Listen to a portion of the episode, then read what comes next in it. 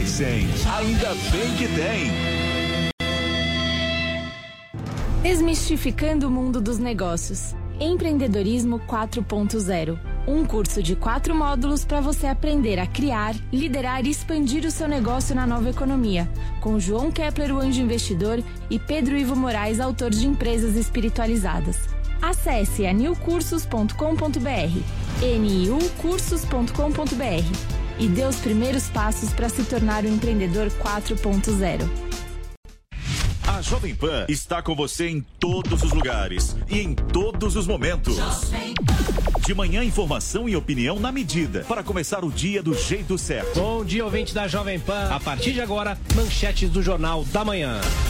No começo da tarde, a equipe de esportes da Jovem Pan entra em campo com você. Olá, estamos juntos mais uma vez para mais uma edição do nosso Esporte. Para analisar os lances polêmicos e discutir à vontade. Não é porque o mundo aplaude que o cara tem razão em tudo, Flávio. Ao longo do dia, nossos repórteres não deixam escapar nada. O ministro da Educação é contra os principais assuntos. A notícia de última hora. A gasolina vai voltar a subir. E aquilo que mexe com a sua rotina. As fortes chuvas que atingiram tudo passa pelo microfone da Jovem Pan. Viu só? A Jovem Pan está com você o tempo todo, em som e imagem. Acesse jovempan.com.br. Baixe o aplicativo da Pan e se inscreva nos nossos canais no YouTube. Jovem Pan.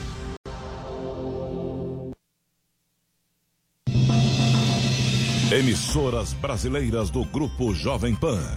Rádio Pan-Americana SA. Jovem Pan São Paulo. AM ZYK 521, 620 kHz. FM 100,9 MHz. Jovem Pan News Brasília, ZYH 709, 750 kHz. Jovem Pan News São José do Rio Preto, ZYK 664, 900 kHz. E mais de 100 afiliadas em todo o Brasil. Você também pode assistir a Jovem Pan pelo Panflix, disponível na loja de aplicativos do seu smartphone ou tablet. Acesse jovempan.com.br. Jovem Pan, a rádio que virou TV. Atenção emissoras da rede Jovem Pan News. No ar, Jovem Pan, agora.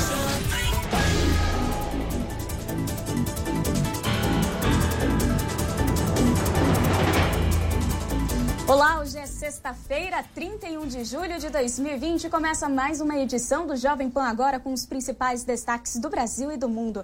Estamos ao vivo em AM e pelo Panflix, Twitter, Facebook e no site jp.com.br. Eu sou Lívia Fernanda e seguimos juntos até às 5 da tarde. Vamos aos destaques. Jovem Pan Agora. Com máscara, presidente Jair Bolsonaro cumprimenta apoiadores e causa aglomeração em Bagé, no Rio Grande do Sul.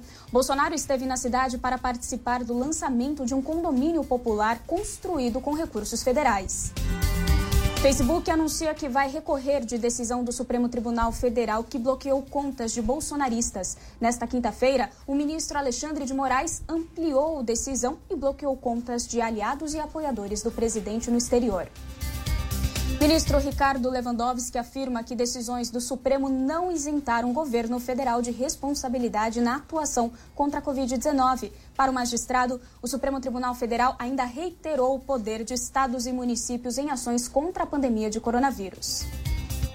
E Rio de Janeiro entra na quinta e última etapa do programa de flexibilização neste sábado. Ainda assim, o banho de sol que estava previsto para ser liberado nesta fase continua proibido. Estados Unidos fecha um acordo recorde por vacina candidata contra a Covid-19. Com o um novo negócio, o governo americano já destinou 8 bilhões de dólares para garantir sete potenciais imunizantes.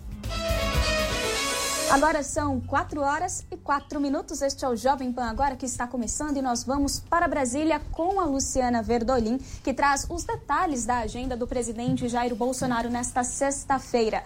Luciana, muito boa tarde. Hoje o presidente está em outra região do Brasil, né?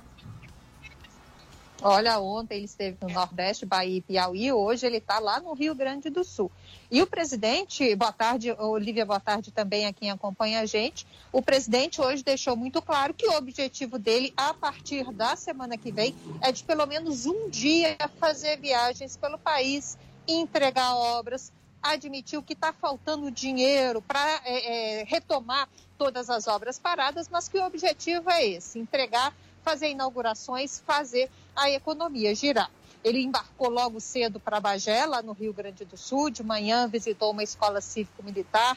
Depois visitou também o pessoal da Cavalaria, o terceiro regimento de cavalaria lá no, no município de Bagé. Depois entregou casas populares. Foram 1.164 moradias, o custo de 87 milhões de reais que vai beneficiar quase 5 mil pessoas, segundo aqui o governo federal. O presidente Jair Bolsonaro voltou a dizer que é importante retomar principalmente a construção civil, que é uma grande geradora de emprego, e é, o governo federal, nesse momento, está trabalhando para fazer exatamente com que a economia não pare totalmente.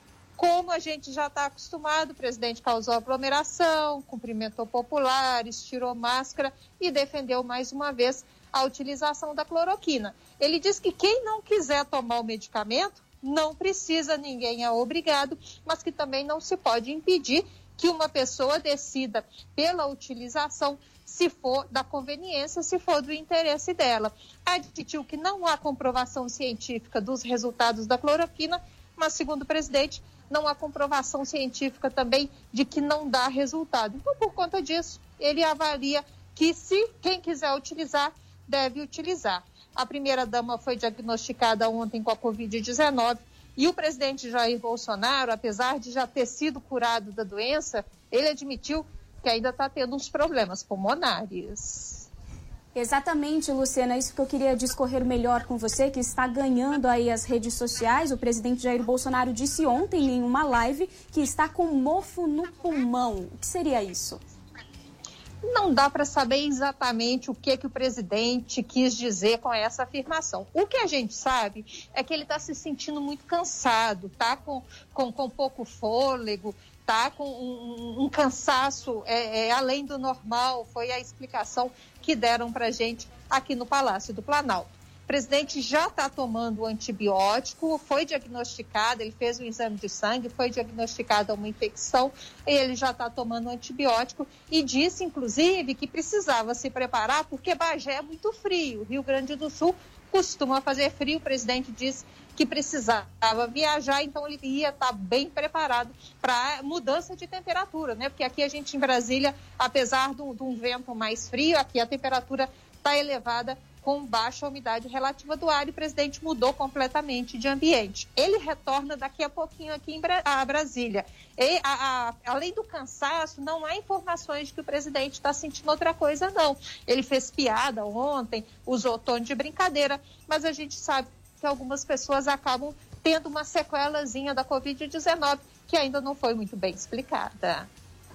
Luciana, e nós temos alguma informação, alguma prévia da agenda do presidente Jair Bolsonaro na próxima semana? Ele vai continuar visitando outras regiões do Brasil?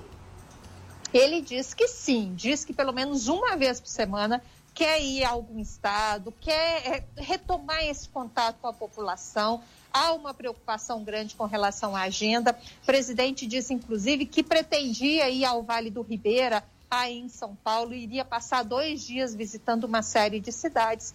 Essa viagem só não está confirmada porque existe a expectativa do governo aí de São Paulo, não sei nem se isso já aconteceu, decretar é, zona vermelha né, na região que o presidente visitaria. Então ele está só esperando para ver se isso vai realmente acontecer. A viagem seria quinta e sexta-feira da semana que vem. É, o presidente fala até incentivar o turismo, por conta da pandemia, tem muita gente com graves é, dificuldades financeiras e o governo está trabalhando exatamente para a retomada da economia, para a retomada de investimentos, do turismo, até para divulgar mais o Brasil, para quando as coisas começarem a melhorar, o Brasil seja mais procurado por brasileiros e também por estrangeiros. Luciana, muito obrigada pelas informações, um ótimo trabalho, uma ótima sexta-feira para você também. Para vocês também. Obrigada. Agora são 4 horas e 9 minutos. Ainda em Brasília, juízes fazem balanço dos trabalhos do judiciário durante a pandemia de coronavírus. A informação chega agora com Antônio Maldonado. Boa tarde, Antônio. Oi, Lívia. Boa tarde a você e a todos que acompanham aqui o Jornal Jovem Pan agora.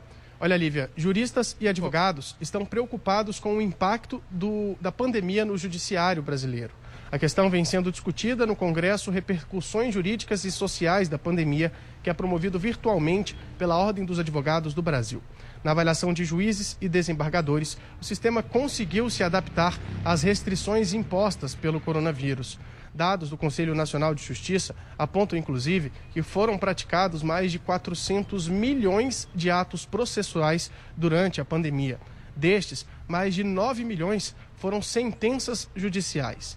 De qualquer forma, como mostra aí a presidente da Associação dos Magistrados Brasileiros, a juíza Renata Gil, há uma preocupação com o que vem sendo chamado de tsunami jurídico no pós-pandemia. Nós sabemos que quando as portas foram efetivamente abertas é, em sua plenitude, nós teremos um demandismo gigantesco e o judiciário é, brasileiro, que já tem 80 milhões de ações tramitando, terá que ser criativo e eficiente para dar conta de toda essa demanda judicial. Para a gente ter uma ideia, Lívia, apenas no âmbito da Justiça do Trabalho foram produzidas durante a pandemia mais de 76 milhões de decisões entre sentenças e acórdãos.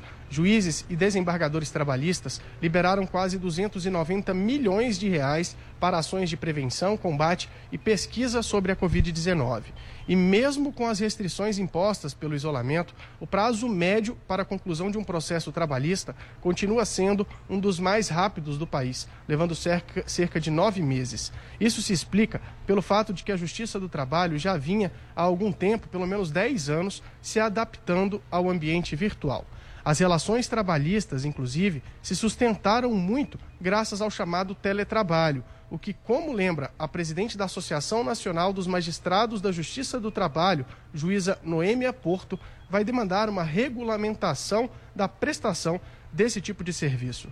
Para não ficar entre os extremamente entusiastas de que o teletrabalho será o nosso futuro, nem os extremamente refratários para dizer nunca jamais em tempo algum temos que voltar como antes, é necessário perceber que muito da experiência de agora pode ser um ótimo legado para o futuro. Bom, Lívia, os especialistas acreditam que muitas das mudanças e adaptações que precisaram ser feitas para que o sistema de justiça continuasse funcionando deverão permanecer no pós-pandemia. Isso pode, inclusive, contribuir com duas questões relevantes envolvendo o Poder Judiciário.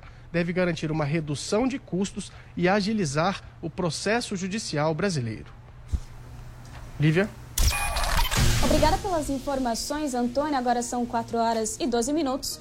O ministro Ricardo Lewandowski avalia que o STF valorizou o federalismo brasileiro durante a pandemia. O magistrado entende que o posicionamento feito pela Corte em abril reiterou o poder de estados e municípios em ações contra o coronavírus. Ao participar do congresso virtual da OAB nesta sexta-feira, ele lembrou que a União não está isenta de adotar medidas. O ministro Ricardo Lewandowski argumenta que todas as esferas têm responsabilidade.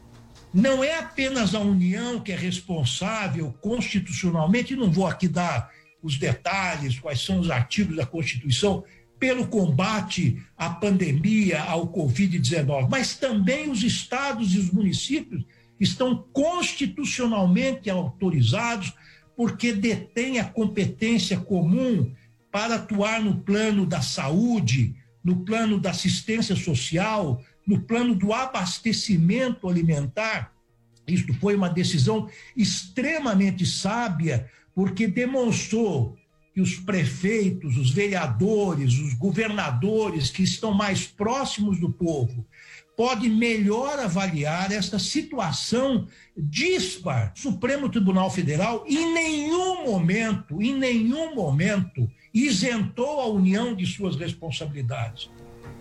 O ministro do Supremo lembra que o federalismo nada mais é do que a união dos entes que formam o país. Ao lamentar os efeitos da pandemia, Ricardo Lewandowski afirma que a crise só acentuou o abismo social no Brasil. Esta pandemia revelou também as deficiências e as vantagens das diferentes formas de governar. É, entre nós, no Brasil, por exemplo, mostrou a, o profundo abismo que existe em nossa sociedade do ponto de vista da distribuição de renda, mostrou as deficiências brutais, vergonhosas do nosso sistema de saúde, do nosso sistema de educação. O ministro do STF, Ricardo Lewandowski, acrescenta que a Constituição de 1988 ratificou o federalismo brasileiro. De acordo com o magistrado, o sistema é fundamental para manter a democracia funcionando. Vamos mudar de assunto. O Rio de Janeiro avança no programa de flexibilização neste sábado, mas algumas atividades, como o banho de sol, seguem proibidas. Mais detalhes de como vai funcionar essa última etapa agora com Rodrigo Viga. Exatamente. Por enquanto, o banho de sol nas praias do Rio de Janeiro segue é, proibido pela é, Prefeitura Municipal. Está entrando em vigor neste sábado a quinta e penúltima etapa daquele programa de flexibilização do distanciamento da quarentena, programa de retomada das atividades lúdicas, esportivas e produtivas barra econômicas aqui na cidade. Quando esse planejamento começou a ser implementado no mês de junho, previa-se a liberação do banho de sol já para esta eh, quinta e penúltima etapa. No entanto, de acordo com o Conselho médico técnico da Prefeitura do Rio de Janeiro, ainda é arriscado essa permissão, essa liberação. Tudo bem que esse final de semana não vai ser um final de semana de sol, praia, céu azul, pelo contrário, né? Chegou uma frente fria, com mais força é, de quarta para quinta-feira. Quinta-feira muito chuvosa, hoje já um pouco menos, amanhã menos ainda. Domingo o sol começa a reaparecer com um pouco mais de intensidade. E a partir da semana que vem, me disseram aí os nossos amigos da meteorologia da Jovem Pan, teremos sol e temperaturas elevadas em pleno inverno aqui na cidade do Rio de Janeiro. Mas sem imunização, sem vacina, sem remédio contra o coronavírus, seria um risco tremendo, porque a praia tem toda é, o pré-praia e o pós-praia, né? As pessoas vão de transporte público para praia, é, fazem concentração, aglomeração na própria areia da praia e depois tem a volta para casa ou então dá uma paradinha num bar, num restaurante, tudo isso é motivo de preocupação por parte da Prefeitura do Rio de Janeiro. Então, portanto, o banho de sol segue proibido por aqui. Embora, se a gente for analisar a rigor ali, que vem acontecendo nos últimos finais de semana, é um total desrespeito de muitos cariocas, fluminenses e até turistas.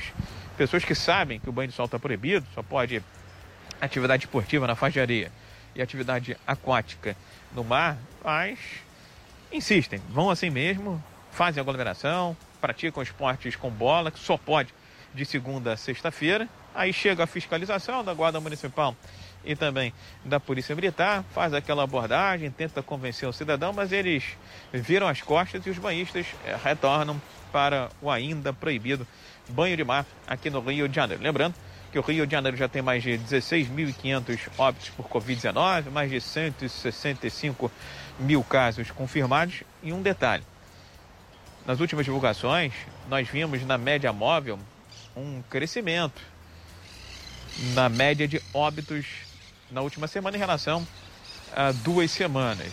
E isso, segundo médicos, especialistas, sanitaristas, já era esperado, porque com a flexibilização, a tendência não é de curva decadente, pelo contrário, é de curva crescente eh, da doença por aqui. Do Rio de Janeiro, Rodrigo Viga. 4 e 18 e no capítulo de hoje da série especial sobre a Amazônia, a vida dos produtores da região e a responsabilidade do terceiro setor sobre o meio ambiente. A reportagem é de Daniel Guian. Uma região rica e que ajuda muito a impulsionar o agronegócio brasileiro. Seu nome dispensa apresentações. The Amazon Rainforest. L'Amazonie brûlée. Região Amazônica. Amazon. Amazônia. Amazônia. O extenso território é recheado de uma biodiversidade invejável, mas por outro lado, vê o seu IDH, Índice de Desenvolvimento Humano, alcançar níveis críticos. O ministro do Meio Ambiente, Ricardo Salles, destaca que as últimas gestões deixaram para trás as políticas públicas que assegurariam uma evolução econômica à área. De acordo com ele, o governo trabalha agora para reverter este quadro que foi esquecido ao longo dos últimos anos. Nós consideramos que esse aumento do desmatamento, que vem de 2012, 13, 14, 15, 16, 17, 18, 19 e provavelmente em 20, esse aumento ele é consequência de uma ausência de política pública para a região. Então, você tem aumento do desmatamento junto com a piora dos índices econômicos e sociais. A Amazônia é a região mais rica do Brasil em termos de recursos naturais, com o pior IDH, pior Índice de Desenvolvimento Humano. Um dos desafios para melhorar esse diagnóstico socioeconômico é impedir o desmatamento, assim como a queimada ilegal. Uma imagem recente divulgada pela NASA indicou que outras regiões do planeta têm um índice de queimadas muito superior ao da Amazônia. A África é um exemplo disto. Diversas famílias já estão utilizando outros métodos de melhoria do solo, excluindo de uma vez por todas o fogo. É o caso do produtor Hidalto Pereira e sua mulher Irene. O casal conta que, além de prejudicar o meio ambiente, as chamas ficam incontroláveis. Parar de usar o uso do fogo, porque enquanto mais queima, mais degrada. E sem contar que quando usa o fogo, o fogo ele é muito violento. A gente não consegue dominar o fogo da melhor forma possível. Ele acaba destruindo as nascentes e as, as áreas de proteção que a gente tem. Muitos desses problemas podem ser solucionados com uma legislação mais moderna. A ministra da Agricultura, Tereza Cristina, afirma que o país dará um grande salto quando o projeto de lei que levará uma nova diretriz à questão fundiária for aprovado. Será uma ação integrada, onde nós não só eh, emitiremos os títulos de regularização fundiária, mas daremos continuidade a várias outras ações que precisam ser feitas. Estamos escolhendo alguns eh, estados para começar eh, esse, essa regularização. O panorama não se resume apenas às leis. O setor público também não é o único que tem responsabilidade sobre a Amazônia. Este é um bem da humanidade. Com esta percepção, o setor privado também vai se movimentando e se empenhando em contribuir. Presidentes dos três maiores bancos privados do país, Itaú, Bradesco e Santander, se reuniram com o vice-presidente da República, Hamilton Mourão, para lançar uma iniciativa de proteção ambiental, um plano integrado para ajudar na conservação e desenvolvimento sustentável da floresta. O certo mesmo é que a conscientização é de todos em torno de um só objetivo: a preservação da região amazônica.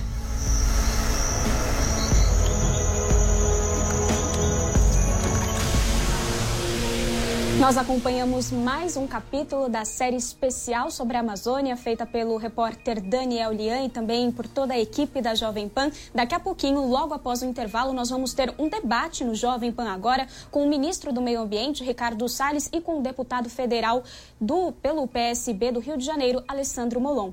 O Jovem Pan agora vai para um rápido intervalo. Não saia daí porque a gente já volta com esse debate. Jovem Pan, agora.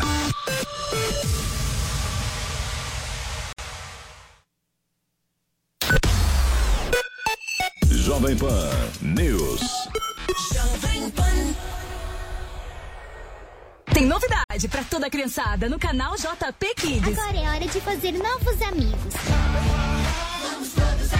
As aventuras da família Chocolix agora estão disponíveis online e de graça. Conheça os personagens mais divertidos do reino da Chocolândia. Bom que vocês vieram. Entrem! Chocomarque, Chocoline, Dona Branca, Caramelo, Senhor Cacau e muitos outros. Baixe agora o aplicativo Panflix e acompanhe as aventuras da família mais doce e divertida da internet. Toda sexta, novos episódios. Chocolix, agora de graça no Panflix. Show. Após 30 anos de história, nós do Grupo Sala VIP, que reúne as pizzarias Sala VIP, o Nico Pasta e Basta, o Bar do Nico e a Nico Hamburgueria, vivemos a tristeza de não ter nossos clientes por perto pela primeira vez. Desde então, estamos nos preparando para viver este momento que enfim chegou. Fizemos todas as adaptações para proteger o que temos de mais importante, você. Estamos prontos para recebê-los com carinho de sempre. Grupo salavip.com.br. Contamos com você para recomeçar a nossa história. Jovem Pan está com você em todos os lugares e em todos os momentos. Ao longo do dia, nossos repórteres não deixam escapar nada. O petróleo cru de origem venezuelana. Investigações da Polícia Civil apontam. Um novo incêndio florestal fez com que milhares. Tudo passa pelo microfone da Pan. No começo da tarde, a equipe de esportes da Jovem Pan entra em campo com você. E o Palmeiras segue. Amigos da Jovem Pan. Para analisar os lances polêmicos. Em casa, pela fase atual que E discutir à vontade. Mas é óbvio que o problema é bem maior do Os que. principais assuntos. A notícia de última hora. Passa pelo microfone da Jovem Pan. Viu só? A Jovem Pan está com você o tempo todo, em som e imagem. Acesse jovempan.com.br. Baixe o aplicativo da Pan e se inscreva nos nossos canais no YouTube. Jovem Pan Morning Show. Jovem Pan Morning Show, de segunda a sexta a partir das 10 da manhã. Oferecimento Lojas 100, 68 anos. Construindo novas lojas para gerar novos empregos, porque o futuro vai ser nota 100. Lojas 100, ainda bem que tem. E aí, pessoal, aqui é o Thiago Berrache do Jornal da Manhã. Você já tem a Panflix? A TV da Jovem Pan de graça na internet. É só baixar o aplicativo no seu celular ou tablet. Jornalismo, entretenimento, esporte, canal Kids e muito mais. Todo dia conteúdos novos para você ver e rever. Baixe agora na App Store ou no Google Play. E é de graça. Eu já baixei o meu. Jovem Pan, agora. Para você que está sintonizando no AM 620 ou pelo aplicativo Panflix, este é o Jovem Pan agora ao vivo. Neste momento são 4 horas e 26 minutos. A gente volta esse, neste segundo bloco falando do cenário internacional. O governo dos Estados Unidos fechou mais um acordo bilionário para a compra de vacinas contra a Covid-19. Vamos a Nova York com a Mariana Jean Giacomo, que traz as atualizações para a gente. Boa tarde, Mariana. Olá, boa tarde, boa tarde a todos. É isso mesmo, os Estados Unidos fecharam um acordo de 2 bilhões de dólares com a Sanofi e a GSK para a compra de 100 milhões de doses da vacina contra a Covid-19 que essas empresas estão produzindo. Então, esse valor de 2 bilhões de dólares vai para a produção e para a entrega das doses dessa vacina. Também vai uma parte do dinheiro, vai para os testes, os testes que devem começar em humanos, para verificar a segurança em humanos, né, na verdade, que devem começar no mês de setembro. E aí as empresas esperam que esses testes evoluam até o final do ano, para no final do ano poder verificar a eficácia da vacina, se ela funciona ou não. Agora, a gente lembra que compras como essa, né, faz duas semanas, os Estados Unidos também anunciaram a compra de mais 100 milhões de doses da vacina que está sendo produzida pela Pfizer. São compras que fazem parte da operação Warp Speed, que é algo como operação velocidade muito rápida, uma, uma velocidade acima da velocidade da luz. O governo basicamente está colocando dinheiro, muito dinheiro, bilhões de dólares nessa, nessa operação e comprando as doses da vacina, incentivando testes, isso antes mesmo das vacinas terem a eficácia comprovada, porque a ideia é que assim que a eficácia ficar comprovada, as vacinas já possam ser distribuídas para a população sem ter que esperar, então, aquele tempo de produção, né? Então, por isso, o governo desembolsa todo esse dinheiro, faz esses acordos, faz essas compras, enquanto as vacinas ainda estão em fase de testes.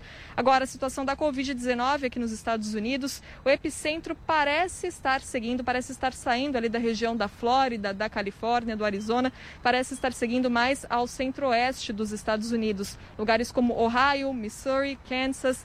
Nesses lugares, os números de casos estão subindo e podem ser, sim, podem acabar se tornando o novo epicentro da Covid-19. A doutora Deborah Burks, que faz parte da força-tarefa de combate ao coronavírus da Casa Branca, disse que isso acontece por causa das viagens de férias. É verão aqui nos Estados Unidos, apesar de hoje ser um dia muito cinzento, chuvoso aqui em Nova York, estamos no verão férias escolares e as pessoas costumam viajar mesmo para vários estados e aí nessa época de pandemia, infelizmente, acabam levando o vírus também. Eu continuo por aqui acompanhando tudo o que acontece e eu volto a qualquer atualização. De Nova York, Mariana Janjacomo. Quem tem razão? A proteção da Amazônia e dos povos indígenas tem sido um dos assuntos mais comentados nas últimas semanas, diante de críticas e alertas de investidores preocupados com temas como aumento do desmatamento e das queimadas na região. Dados do Instituto Nacional de Pesquisas Espaciais apontam para um aumento de 18,5% dos focos de incêndio na Amazônia em junho deste ano, o maior número observado para um mês desde 2007. Em meio a esse cenário, quais ações têm sido tomadas pelo governo para combater o desmatamento da região? Para responder essa questão e debater o assunto, eu recebo o ministro do Meio Ambiente, Ricardo Salles, e o deputado federal pelo PSB do Rio de Janeiro, Alessandro Molon. Sejam muito bem-vindos, muito obrigada pela participação aqui no Jovem Pan Agora. Cada um terá em torno de cinco minutos para discorrer sobre o tema, a começar pelo ministro do Meio Ambiente, Ricardo Salles. Bom, boa tarde a todos, boa tarde, Molon.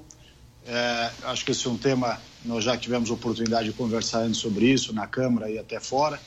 É, é um tema extremamente importante. Né? É, nós sabemos que o aumento do desmatamento vem ocorrendo desde 2012, é, várias ações que é, se somam à fiscalização, o comando e controle, que é um dos pilares do plano de combate ao desmatamento ilegal. Nós entendemos que é necessário haver a regularização fundiária para que possa saber quem são aqueles que ocupam a área e responsabilizar aquele nome, CPF, enfim, para que a gente possa, inclusive, nessas áreas onde há regularização fundiária, é, ter a aplicação plena do Código Florestal, que determina é, 80% de reserva legal a ser mantida e somente 20% para produção, mediante licença.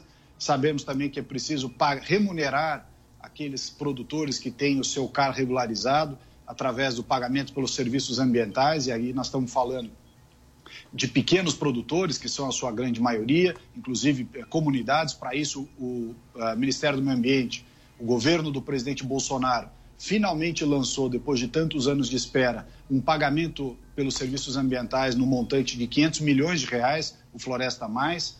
Uh, temos também o zoneamento econômico-ecológico, que é essa parte de plano diretor para a Amazônia, para nós determinarmos quais são as áreas onde se pode fazer cada uma das atividades econômicas. Lembrando que se nós não permitirmos que as atividades econômicas sejam feitas, os 20 e poucos, 25 milhões de brasileiros que lá vivem é, terão muita dificuldade né, em continuar é, sobrevivendo e preenchendo, melhorando de vida sobre vários aspectos. Então é fundamental que a gente tenha esse ordenamento territorial, inclusive contemplando as diversas atividades econômicas que nele deverão estar previstas.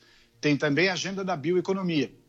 A agenda da bioeconomia é essa, que é extremamente relevante, é ela que faz com que a floresta em pé valha mais do que a floresta devastada, mas a, a, agenda da bioeconomia tem que deixar, depois de anos ou até décadas, deixar de ser um discurso né, e chegar o dinheiro no bolso do morador da Amazônia, do amazônida.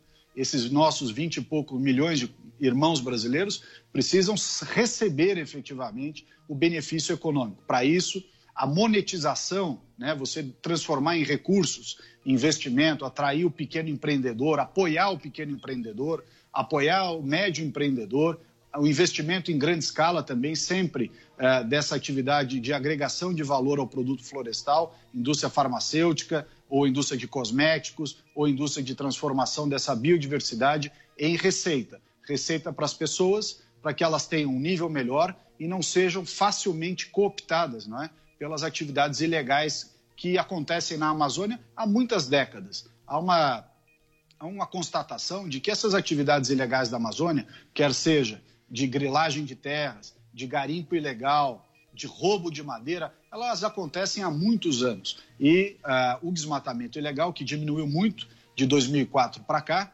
mas foi três vezes mais do que foi o ano passado. Então, nós sabemos que há realmente uma pressão muito antiga é, sobre a floresta nesse sentido. Então, é, é necessário criar mecanismos de desenvolvimento econômico sustentável para que as pessoas tenham essas opções. que, que tenham, por outro lado, também a fiscalização, comando e controle. Para isso, o governo do presidente Bolsonaro, que recebeu as agências, uh, tanto o IBAMA quanto o ICMBio, com 50% só do seu quadro de pessoal, com déficits orçamentários, com mau planejamento orçamentário, né? e nós estamos tentando arrumar esse orçamento, esse quadro de pessoal, em meio à crise econômica que este governo herdou, né? da irresponsabilidade, da corrupção, da ineficiência que eh, estava presente nas administrações passadas. Então, é, este é um desafio muito grande e que impõe a ajuda de todos, inclusive agora com essa boa notícia de que o parlamento criou, eh, salvo engano, sob o, o comando do, do, deputado Molon, criou um grupo de trabalho eh, para fazer avançar mais rapidamente a modernização da legislação em diversos aspectos, inclusive o que já tramitou, eh, que é a lei, o projeto de lei do pagamento pelos serviços ambientais, que também é um dos temas muito importantes dentro desta agenda. Deputado federal Alessandro Molon, qual é a sua avaliação sobre esse tema e o que o governo tem feito no combate ao desmatamento da região? Bom, antes de mais nada, boa tarde. Meus cumprimentos à Jovem Pan, a todos aqueles que nos assistem. Boa tarde, ministro.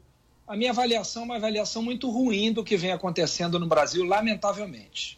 A Jovem Pan tem razão ao colocar no seu editorial que esse é um tema muito importante ele foi menosprezado no primeiro ano e meio do governo Bolsonaro. O governo Bolsonaro agiu imaginando que podia liberar o desmatamento na Amazônia e que isso não traria prejuízos à economia brasileira. E o que nós estamos vendo é que os investidores internacionais estão ameaçando retirar seus investimentos do Brasil, vender ações de empresas brasileiras, não colocar mais dinheiro aqui e também isso começa a prejudicar, começa a ameaçar as exportações brasileiras.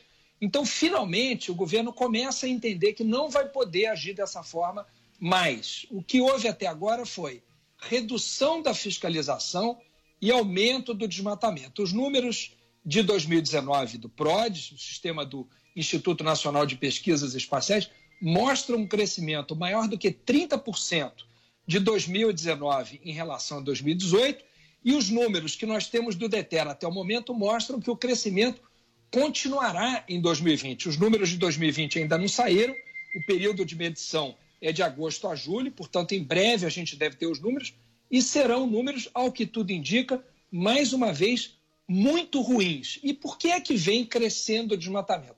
Porque até agora todos os sinais que o Ministério do Meio Ambiente, que o governo Bolsonaro deram para os fiscais, foram sinais de que quem fiscalizar será punido. Né? Os, os fiscais do IBAMA têm se sentido, inclusive, de alguma maneira, perseguidos pelo Ministério do Meio Ambiente. E aqui, ministro, o senhor me desculpe, mas é preciso dizer a ação do senhor vem fazendo com que os funcionários se sintam assim. O senhor tem razão quando diz que havia muitos cargos vagos, que o senhor já recebeu assim.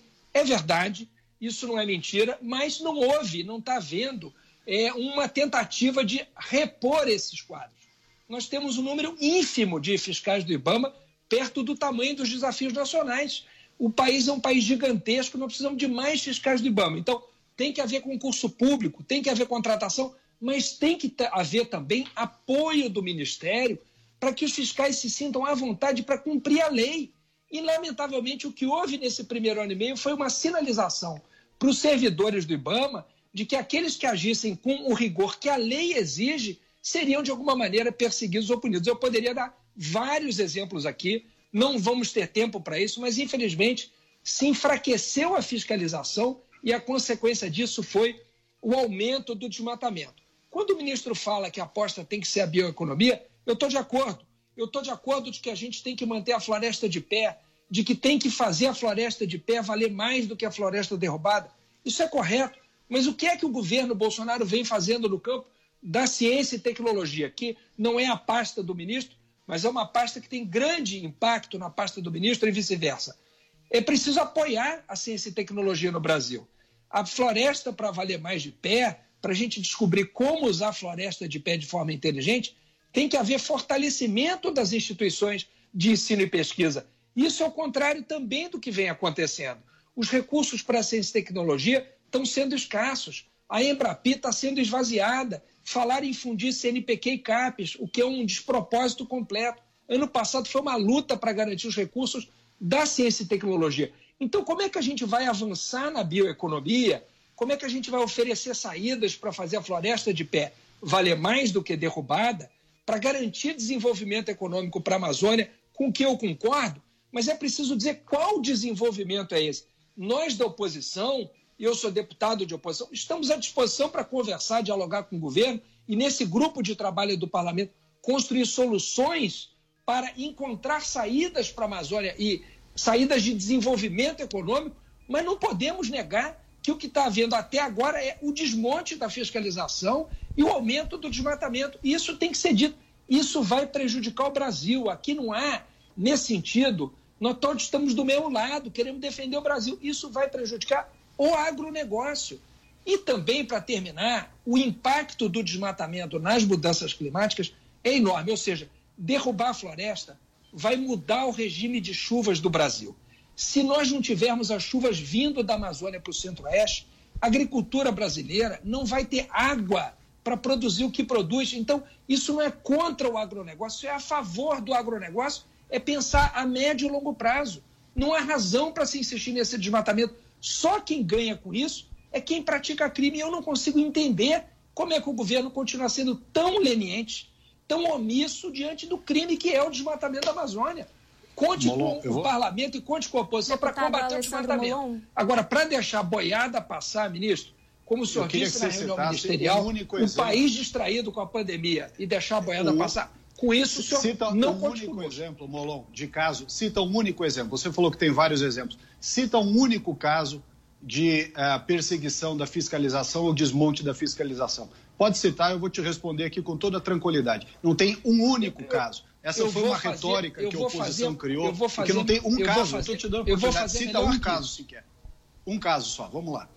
Eu vou fazer melhor que isso. Eu vou, eu vou mandar uma lista para o senhor de vários casos, vou torná-la pública hoje na internet. Não, e eu espero agora, que o senhor Molon, responda a todos. Não tem nenhum caso para Eu vou torná-la pública. Porque não há nenhum caso, Molon. Nenhum caso. Isso é retórica tem pura. Vários, Você não, tá... é, não é retórica vazia. O, o senhor caso. transferiu gente. O senhor demitiu Transferiu gente. Quem? O senhor quem ameaçou servidores. Quem? O senhor, o senhor ameaçou servidores. O Os servidores servidor se sentiram não pode ameaçados. ser Tem demitido, várias Bruno. declarações públicas isso? do senhor. E, aliás, são centenas de servidores do IBAMA que têm assinado documentos públicos ah, são assinados do porque desmonte do IBAMA e da opositores ao fiscalização. governo que e não é assinam. possível que o senhor Está não cheio de disso. petista, de, de gente da esquerda dentro dos órgãos de fiscalização. Você não citou um único exemplo. Eu acho que você podia Eu aproveitar citar- que está na eu internet, vou citar, pede para o pessoal do IBAMA tentar te diretoria, mandar um único exemplo sequer diretoria de do IBAMA perseguição. pede Não tem nenhum exemplo. contra fiscais Nenhum. que retiraram invasores de terras indígenas. Está no site do Cita um Globo. exemplo. Eu vou citar, o senhor quer o nome dos fiscais?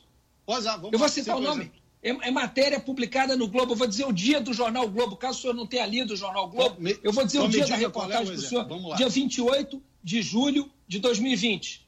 Diretoria bom, do IBAMA então, pede um investigação governo, contra um fiscais de que 2020? retiraram invasores de terras indígenas. A diretoria do IBAMA, nomeada pelo senhor, pediu a, a abertura de investigação contra os fiscais que retiraram invasores de terras indígenas. tá- o senhor está tá- perseguindo você quem não tá cumpre a bem lei. informado, Molon, desculpa. 28 Você de primeiro julho de 2020, citou, tá olha, o- desculpa, o dia da fazer um reportagem do. Jornal Globo. Basta Um ano fazer- e meio de governo, Ó, o nome, o nome, o um nome dos... exemplo Foi, a, a investigação foi pedida 2020. pelo Walter Mendes Magalhães Júnior, exemplo. coordenador geral de fiscalização ambiental. É brincadeira. Você não é- tem um único exemplo, um ano e meio de É- é- governo? Isso, é- isso não, é, não é verdade que foi publicado? Não houve esse pedido de investigação? Não, vamos lá. Então vou te responder. Você citou duas coisas que eu vou te responder. A primeira, o diretor de fiscalização do IBAMA, que como você mesmo colocou, fui eu que nomeei, ele estava querendo sair por questões pessoais dele. Aliás, esta explicação dele próprio, não do que os outros acham que foi ou a oposição cria narrativa. Esta explicação dele próprio foi dada ao site do Poder 360. O novo diretor, que aliás já era superintendente do IBAMA no estado do Amazonas e assumiu a equipe, substituiu os seus dois cargos de confiança.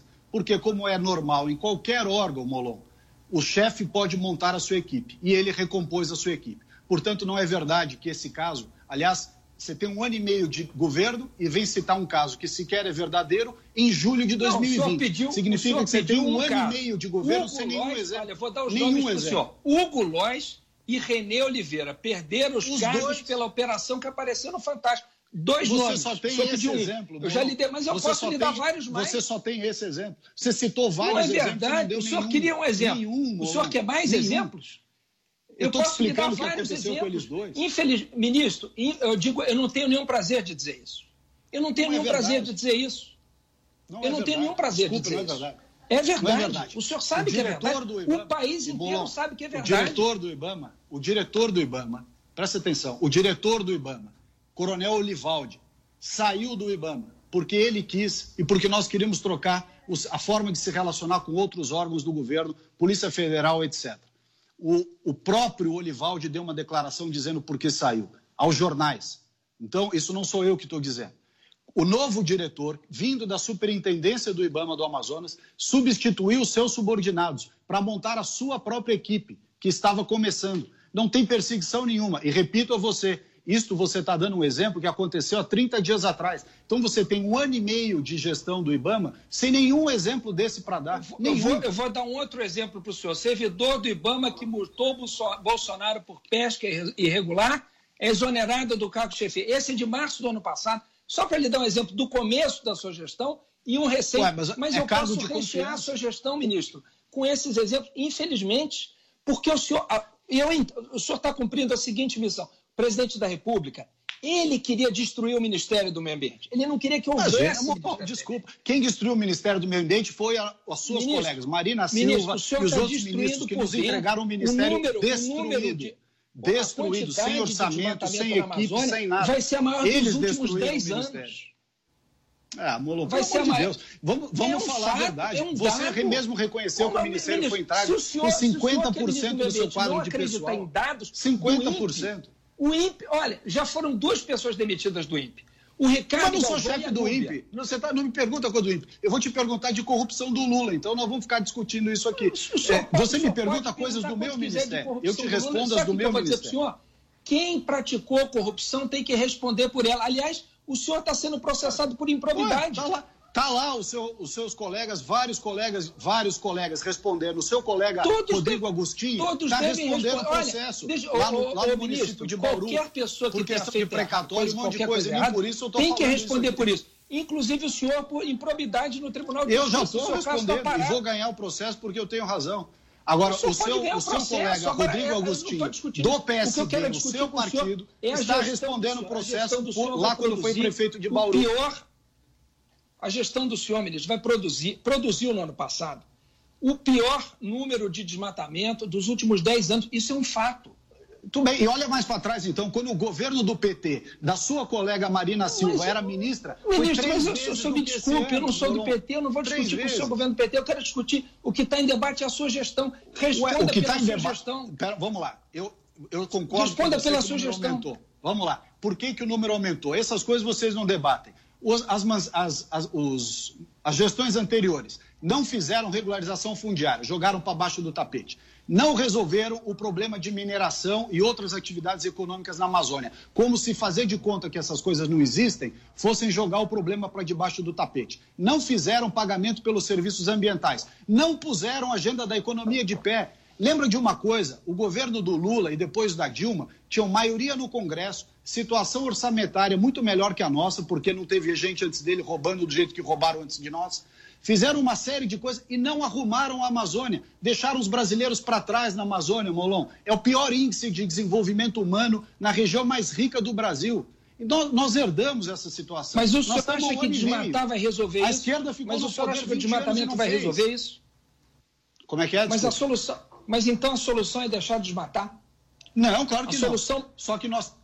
Vamos lá. Isso que a gente lá. tem que resolver, Você colocou uma questão que eu também reputo importante. Tá? Eu estou reconhecendo como você, acho que você colocou uma questão importante do combate ao desmatamento ilegal. Tá? Então, a primeira coisa, a gente ter condições de diferenciar o desmatamento ilegal daquele que é feito de acordo com o Código Florestal. Hoje você não tem possibilidade de fazer isso, porque os sistemas de licença estaduais, vamos discutir a coisa a fundo. Os sistemas de licença estaduais não dão informação adequada para você ter uma diferenciação de plano do que é legal do que é ilegal. Por outro lado, tanto garimpo ilegal quanto roubo de madeira acontecem em terras indígenas, em unidades de conservação e terras não é, destinadas, portanto, aquelas que não se deixa fazer a regularização fundiária. Como se fazer a, regularização fundiária fosse algo ruim. Vocês estão lá com o projeto de lei que o José, José Silva é relator e tem oportunidade na Câmara de resolver um problema de décadas da ausência de regularização fundiária. Resolvam o problema, nós estamos dando todo o apoio possível. Você, eu sei que você e outros colegas vão se debruçar sobre isso, precisa resolver. Está na mão do legislativo resolver isso. Da mesma forma como também está na mão do legislativo resolver o licenciamento ambiental. Para a gente poder fazer as atividades econômicas de acordo com a lei. Fazer de conta que não há garimpo na Amazônia, ou fazer de conta que não há agricultor na Amazônia, não vai resolver o problema. Essa foi a política do avestruz até dezembro de 2018. Faz de conta que as pessoas não vivem lá, faz de conta que elas não precisam sobreviver, faz de conta que elas não precisam ter emprego e renda e acha que com isso está resolvendo o problema da Amazônia. Essa é uma bomba relógio que vem se somando. E você sabe bem, você é uma pessoa bem informada, que o desmatamento vem aumentando desde 2012. Ele não vem aumentando só no Bolsonaro ela vem aumentando desde lá de trás. Então a pergunta que nós temos que fazer, Molon, é a seguinte: qual é o motivo pelo qual o desmatamento vem aumentando desde 2012? Não é 2018 nem 2019, é 12. E eu te digo, a nossa visão é de que, junto com o comando e controle, que aliás o presidente Bolsonaro colocou as Forças Armadas lá para suprir essa ausência de fiscais no IBAMA e CMBio que nós herdamos, tá? Ele colocou as Forças Armadas lá, nós estamos tentando criar mecanismos que melhorem a qualidade de vida das pessoas lá. Vocês no PSB, eu sei que você é, é, tem, junto com os colegas de partido, esta visão social como uma das pautas mais importantes. Vocês têm que reconhecer, junto conosco, que ou nós melhoramos a qualidade de vida das pessoas na Amazônia, ou, a exemplo do que acontece no Rio de Janeiro, seu estado, e outros estados do Brasil também, os jovens e as pessoas que não têm oportunidade de emprego e renda, que lá no Rio de Janeiro, por exemplo, são cooptadas pelo tráfico, cooptadas pelo crime organizado por ausência de perspectivas, essas pessoas vão continuar sendo cooptadas pela, pelo garimpo ilegal, pela madeira ilegal, pela grilagem de terras. Então nós temos que melhorar a vida dessas pessoas, não basta discurso. Não basta falar da bioeconomia e faz 20 anos que o pessoal não põe a bioeconomia de pé. Não tem uma indústria na Amazônia para empregar essas pessoas da área da bioeconomia. Como é que eles vão trabalhar? É óbvio que eles vão para atividade ilegal. Ministro, mas o senhor falando, políticas para eles. O senhor, o senhor falando, parece que o senhor não está no governo. Porque, concretamente, o que é que o governo fez nesse um ano e meio para colocar de pé a bioeconomia? Quantos fiscais foram contratados? Eu vou responder ao senhor.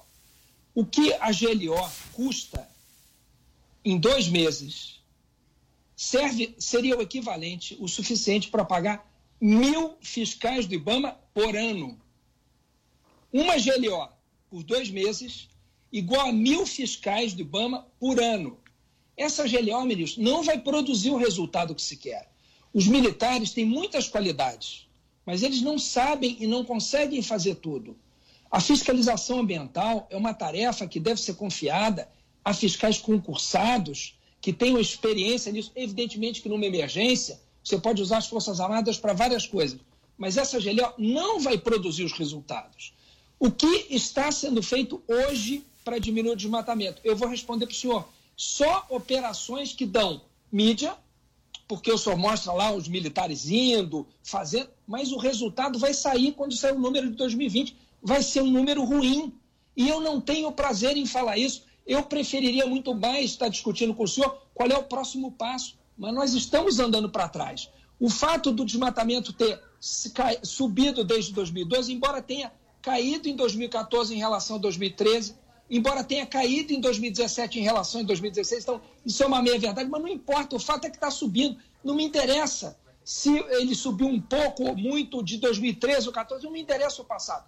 Na gestão do senhor, o desmatamento está aumentando. No próximo número que sair, ele fatalmente vai mostrar que o desmatamento em 2020 em relação a 2019 aumentou. No caso do número de 2019, não é só a responsabilidade do senhor, porque o período é de agosto a julho. Então, metade é do senhor, metade é do governo. Tá. Mas esse número próximo vai ser responsabilidade do senhor. Então, Deputado, nós temos que minha só como não. enfrentar isso. Minha, minha e de todos os que sentaram nessa cadeira e que não resolveram os déficits sociais da Amazônia. Deixaram as pessoas para trás. mas Porque se então, essas pessoas vamos- vamos tivessem tomar feito isso, ministro, nós não vamos chegado nessa como é situação. que dá- Agora, eu vou te responder o que nós Então vamos vamos discutir como é que, como é que vai se vai. O senhor acha que o senhor vai resolver isso com o 500 GLO? milhões de reais. 500 milhões de reais para pagamento por serviços ambientais. Você perguntou, estou te respondendo. Este mandato. Nós fizemos Esse dinheiro, ministro, o senhor sabe que esse dinheiro não é do governo. Eu acho correto pagar por serviços ambientais. Mas o senhor sabe que esse dinheiro não é do governo. E eu vou dizer para o senhor, não teve uma ação, mas não teve uma ação. O senhor falou de base no governo. Não teve uma ação do governo para defender o meio ambiente que não tenha passado por falta de base. Quando o governo. Ó, serviço ambiental, eu vou ter a favor. infelizmente o nosso tempo está terminando, o tempo aqui do jornal está terminando. Eu gostaria muito de agradecer a participação dos dois, do ministro do Meio Ambiente, Ricardo Salles, e também do deputado federal pelo PSB do Rio de Janeiro, Alessandro Molon. Agora são. Obrigada, vocês querem.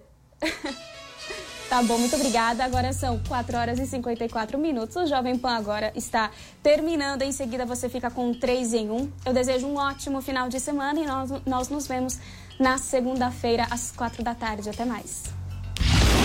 Jovem Pan, agora.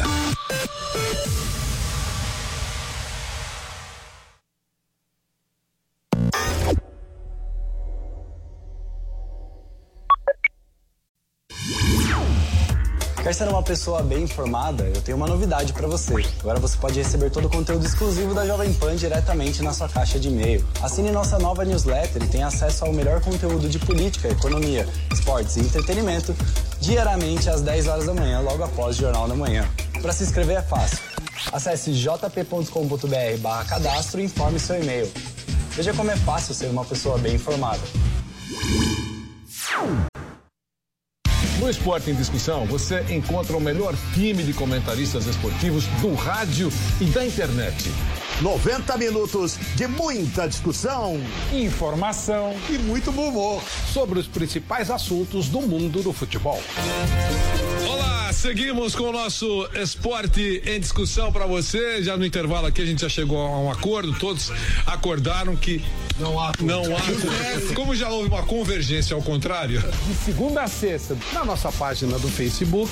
No AM 620. e no canal do YouTube Jovem Pan Esportes. Não esqueça de se inscrever.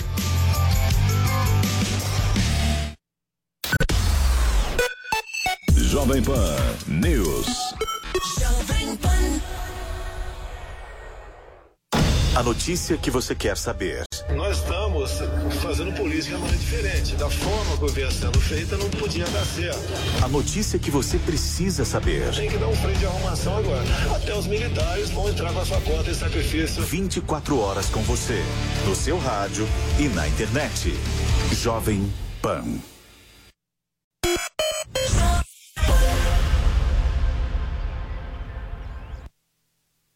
Time de comentaristas da Jovem Pan é imbatível. Todos os dias, no rádio e na internet. A melhor análise com a visão plural dos fatos e a independência que é tradição da Jovem Pan. Ninguém mais está preocupado com o fato do, do troço ser ilegal. Então tá ficando até um pouco engraçado. Para isso aí, mas eu me espanto. Reitero, nunca fez nenhum tipo de gesto autoritário ou ditatorial? Sim, para investigar aqueles que estão nos investigando. Mas ainda tem muito abuso por aí. É exatamente o que ele disse na reunião: nada. Isso é um absurdo. São hienas que se aproveitam do momento de fragilidade. Os principais fatos da política e da economia analisados por quem entende do assunto e respeita a sua inteligência. Jovem Pan, a rádio que virou TV. Jovem Pan News. Em 68 anos, as lojas 100 já venceram muitos desafios. É por isso que sabemos que o futuro virá, trazendo novas oportunidades para todos. A sua força neste momento difícil, a sua compreensão, que agradecemos muito, aumentam nossa alegria de sempre servir você. Este sorriso, nosso sorriso, é seu e estará sempre aqui para você. Loja 100, 68 anos. Ainda. E aí, pessoal, aqui é o Thiago Berraich do Jornal da Manhã. Você já tem a Panflix? A TV da Jovem Pan de graça na internet. É só baixar o aplicativo no seu celular ou tablet. Jornalismo, entretenimento, esporte, canal Kids e muito mais. Todo dia conteúdos novos para você ver e rever. Baixe agora na App Store ou no Google Play. E é de graça. Eu já baixei o meu. A notícia que você quer saber. Notícia que você precisa saber. 24 horas com você. No seu rádio e na internet. Jovem Pan. Emissoras brasileiras do Grupo Jovem Pan. Rádio Pan-Americana SA. Jovem Pan São Paulo. AM ZYK 521, 620 kHz. FM 100,9 MHz. Jovem Pan News Brasília, ZYH 709, 750 kHz. Jovem Pan News São José do Rio Preto, ZYK 664, 900 kHz. E mais de 100 afiliadas em todo o Brasil.